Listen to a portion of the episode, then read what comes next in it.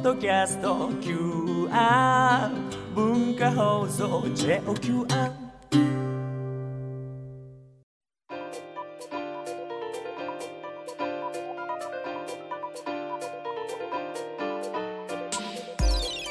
大人カレッジ木曜8時台は健康学科の時間です。今週は人間関係を楽にする心の健康です。講師は精神科医の水島ひろ子さんです。よろしくお願いします。よろしくお願いいたします。まあ、野球中継などありまして、はい。初回から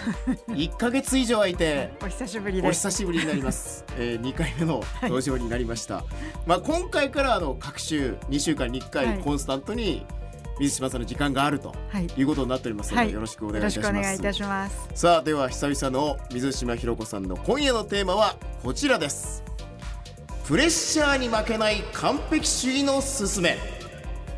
今夜は水島ひろ子さんの本プレッシャーに負けない方法テキストに達成感と充実感を持ちながら自分を高めていける方法について講義していただきます。はい。はい。まあなんか砂山さんももしかしたらそうかなって思うんですけど、はい。割とこうなん何でも完璧にしなきゃみたいなプレッシャーって結構仕事の中とかでありません？あの生放送に関しては、はい。もうあのできないってことが18年かけて確認できましたので そんなに完璧主義ではないですけど、はい。はい。ただなんかこう出さないといけない書類とか、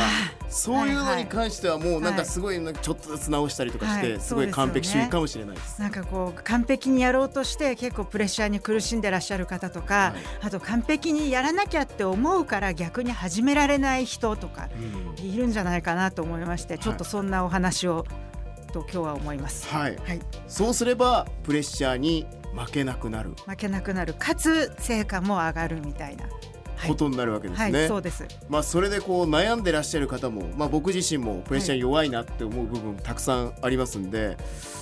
えーそういう方もたくさんいらっしゃると思うんですけど番組では皆さんからのメールファックスツイッターでの投稿をお待ちしています、えー今日はですね水島さんに聞いてもらいたいまあ、プレッシャーに関する悩みだったりエピソードですね。こちらをぜひとも教えてください、まあ、今本当タイムリーにプレッシャー感じてることがあるんだっていう方はそれをぜひ送ってもらいたいと思うんですけど、まあ、そうすればあの水島さんあのメールが来るとテンションが上がるっていう タイプですんでね。はい。あのたくさんじっくりとはい。答えてくださると思います、はい。皆さんからプレッシャーに関する悩みエピソードお待ちしています、えーそして講義の最後にはまとめの小テストもあります。講義のポイントが3択問題になっていますのでぜひ参加してみてください。メールアドレスはカレッジアットマーク JOQR.net COLLEGE アットマーク JOQR.net ファックスは0354031151ファックスは0354031151番組ツイッターもあります。アカウントはアットマーク大人カレッジ。感想や質問はハッシュタグシャープ大人1134をつけて投稿してください。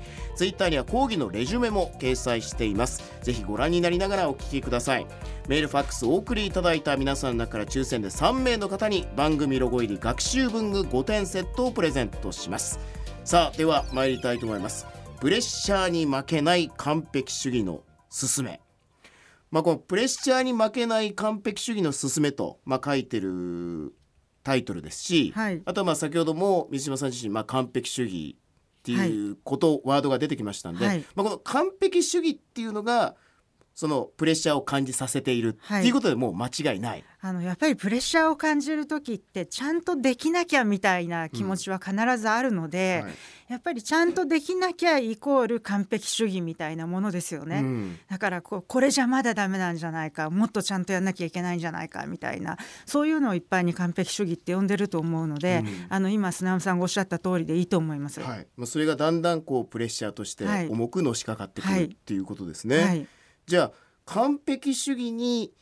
まあ、ならないためにというか、はいこうプレッシャーに押しつぶされないためにはどうしたらいいんでしょうか？はい、まずですね、あのーこうえっ、とまあ完璧主義って普通に言うときにあの私実は結構完璧主義者なんですけれども、はいでもこう笑いながら言える完璧主義者なんですね。うんでやっぱりあの完璧主義って普通なんかここも足りないまだ足りないみたいな感じで、足りないところばっかり探す完璧主義っていうのがこうプレッシャーにつながっていきますよね。うんでも一方なんかいい完璧主義のイメージとかありますよね。あのイチロー選手とかしそうかなって思うんですけど、うんなんかすでにできてるでももっとできる。まだ頑張るみたいな感じのこうなんかプラスの方向に行ってる完璧主義、うんうんうんつまりここができないあそこもできないじゃなくってここまでできた次はこれをやろうみたいなそういうふうに目指していく完璧主義みたいなのもあると思うんです。うんで私は前者の方のこうあそこも足りないここも足りないみたいな方をマイナスの完璧主義って呼んでいて、うん後者の方のあのできるだけいいものを目指そうっていう風なこうなんか明るい完璧主義ですよね。これをまあプラスの完璧主義っていう風に呼んであの完璧主義そのものが悪いわけじゃなくって、あの足りないそのマイナス引き算の完璧主義なのか足し算の完璧主義なのかっていう、そういう風に考えてます。はい、このプラスの完璧主義とマイナスの完璧主義、はい、この2つは質としては随分違はい。うような感じがするんですけど、180度違いますね。ええ。はい。これをいわゆるマイナスをこうプラスにこう変えていけるっていうはい。ことにはなっていくんですか、ななります。これはもう意識の持ち方次第でっていうか今日今日のこの放送を聞いただけでかなりの方がそうなるんじゃないでしょうか。あ本当ですか、はい、かなり僕もあの急になんかプラス思考なはい。感じのはい。発言を繰り返すようになりますかね、あの変な変なポジティブ思考はなしですよ。あ私そういうことだよね。大っ嫌い。じゃあとにかくプラスの方はいいと。はい。マイナスの完璧主義がこれプレッシャーの原因とはい。いうふうに思っていいですか？はいいいです。はい。ここがポイント。ここがポイントになるわけですね。はい。このいわゆるマイナスの完璧主義にコントロールされるはい。この状況っていうのがはい。良くない、良くない。つまりあのマイナスの完璧主義っていうのはこうなんかマイナスの完璧主義の人たちって完璧っていうものがなんかまるであるかのように思っていて、うん。その完璧に届くんだったらもうすごいプレッシャーに耐えてでもやらなきゃいけないしでもさ完璧にできそうもなかったら全然やらないとかよくすんごいこうゴミ部屋みたいに散らかった部屋、まあ、あんまり人のこと言えませんけどそういう部屋の持ち主が完璧主義だったりするんですよ。うん。掃除始めちゃうともう隅から隅まで埃一個までやんなきゃなんないと気が済まないから一切掃除しないみたいなね。うん。だからそれがいい例だと思うんですけれどもあの本当にこうあのやるんだったらとことんやらなきゃいけないという思い込みがあるから逆にできないみたいなことがあったり、やることがすごく辛かったりいつも寝る前にあ今日もあれもできなかったこれもできなかったあれも足りないなんて思ってて寝不足になっちゃったりとかそういう感じなんじゃないかと思います。いわゆるこうもう全部きちんとやんなきゃいけないから、いもう結果的にもうなんかゼロか100かみたいな本当にゼロか100かですよねっていう風になっちゃってる人はご自分があのマイナスの完璧主義じゃないかなって疑った方がいいと思います。うんこれをこう変えていく方法ははいあるんですか、あります。はいありますね。まずあとあのあれですねこうゼロか100かみたいなそういう完璧主義って、うん。あのまあ、さっき言ったようにこうマイナスの完璧主義で自分のこうダメなところばっかり見つけてはなんかそこにこう塗塗り壁をしていくみたいな感じじゃない補ですか修。補修で補修していくみたいな感じだからいつもなんかダメなところばっかり見ていて、うんそれも辛いしあとやっぱりねあのそういう人たちが見落としているのっていうのは私たちは所詮生き物だっていうことなんですね。うん生き物って限界があるんですよ。あの砂山さんずーっと寝ないで1年間起きてられないですよね。いやもう絶対無理ですね。一日さえ怪しいです。そうですよね、だからやっぱり人間ってある程度消耗したら休まないとダメなんですよ。だからここまでやろやろうって勝手に決めてもそれはなんか自分が勝手に決めたことで、うん。自分の体のサイクルに合ってなかったら何の意味もないんですよね、うん。もう眠くなってきちゃって。なんか何も同じ行ばっかりずっと読んでるのに仕事してるつもりになってる人とかいるじゃないですか、うん。あれはもうマイナスの完璧主義の最たる例ですね。もういわゆるこうなんか目標とかも、はい。正直一日の中ではこう、はい。無理なスケジューはい。ルをあえて立ててこれやりきるぞって言っても、結局まあできなかったり。無理です。私も2日で本書こうとするとすごい苦しくなるんですけど、そんなチャレンジしようと思ったこともないですけど。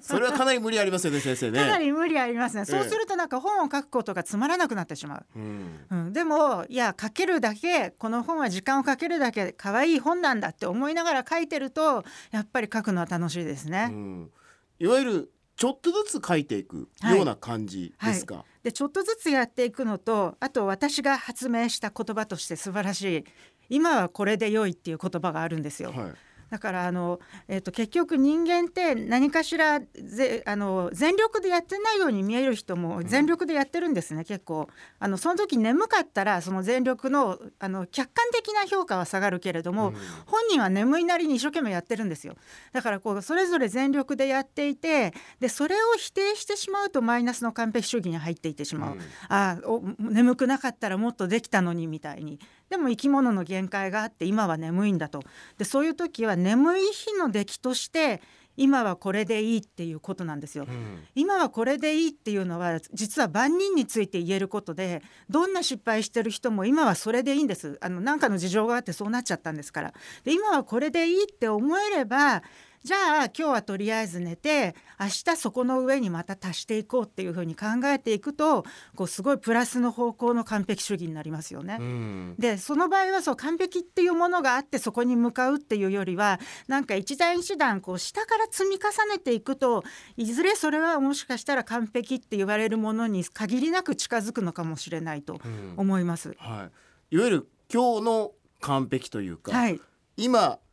はこれで良い、はい、だからこう限界みたいなもうこうあるべきなんだとこう、がんじがらめにせずに、はい。はい、今はこれでよい。そう今はこれでいいんです本当に。っていうことを、なんかちょっとずつプラスしていくっていう感覚、そういう感覚だととても気持ちよく、かつ成果も出るってことですよね、うん、なんか自分のこと責めてる時って実はすごい気が散ってるってわかご存知でした？あの結局ここが足りないあそこが足りないあれもやんなきゃこれもやんなきゃって思ってる時って、うん、そっちのこと考えてて目の前のことやってないじゃないですかって思いません？だから結局今はこれでいいって決めちゃえば目の前のことに集中できるのであのすごく私成果はむしろ高まると思いますね。はい、はい、さあここまではまあプラスの完璧主義マイナスの完璧主義っていうのがあって、はい、まあ、そのマイナスの完璧主義がいわゆるプレッシャーの原因になっている、まあ、それをこうちょっとずつ今プラスに変える方法を教わってきたんですがこの後さらにこのプラスの完璧主義を身につけるにはというところを深く聞いていきたいと思います。使える学び大人カレッジ木曜8時台は健康学科です。今夜は人間関係を楽にする精神科医の水島ひろ子さんにプレッシャーに負けない方法という本をテキストにプレッシャーに負けない完璧主義の勧めというテーマで講義をしてもらってます。まあ前半振り返るとまあプラスの完璧主義とマイナスの完璧主義っていうのがあって、はい、このマイナスの完璧主義の方がプレッシャーの原因になっている、はいこのマイナスの完璧主義物事をなんかこうゼロか100かみたいな、はい、もうちょっとでもうまくいかないともうダメだと、はい、例えば掃除に関しても、はい、もうやるんだったらもう全部やんなきゃダメだと、思っちゃうから、結局掃除をせずに、ゴミ屋敷みたいになっちゃってる人もいる、なっちゃってるか寝られないで一晩中掃除してるか、みたいな、ことですね、このマイナスの完璧主義が問題なんだと、い。うことで、先ほど前半、まあ、今はこれで良いんだと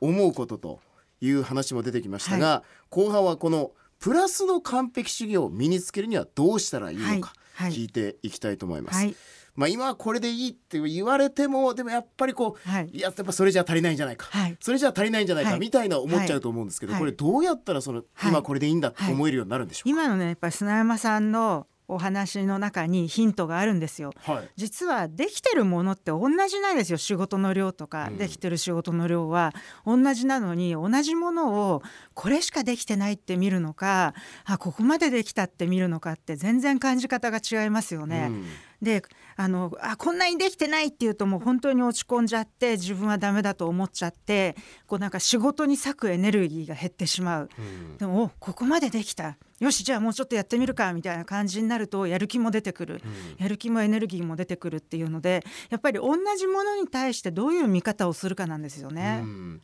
確かに。こうひとまずはできてるわけですもんね。できてるんです。何かしらはあってそれをどう見るかだけの違いなんですよ、うん、はい。これがあこれだけできたじゃん、はい、じゃあまた次同じだけやろう、はい、みたいな風に繰り返してもい。いわけ、ね、っていうことなんですよ。多分その方が最終的にゴールは早いと思いますね、うん、よくあの夏休みの宿題とかでもね、はいこうやっぱもう全部一気にやったらもう全部やってしまおうみたいな人に限って、はい。やっぱり最後の方まで何も手をつけてないっはいていう感じですもんね。あそうそうですね、はい。なんかそれ言われると耳は痛いですけれども、はい。まあでも同じくですけど。はい、あのでもやっぱりね一日あのやっぱりポイントは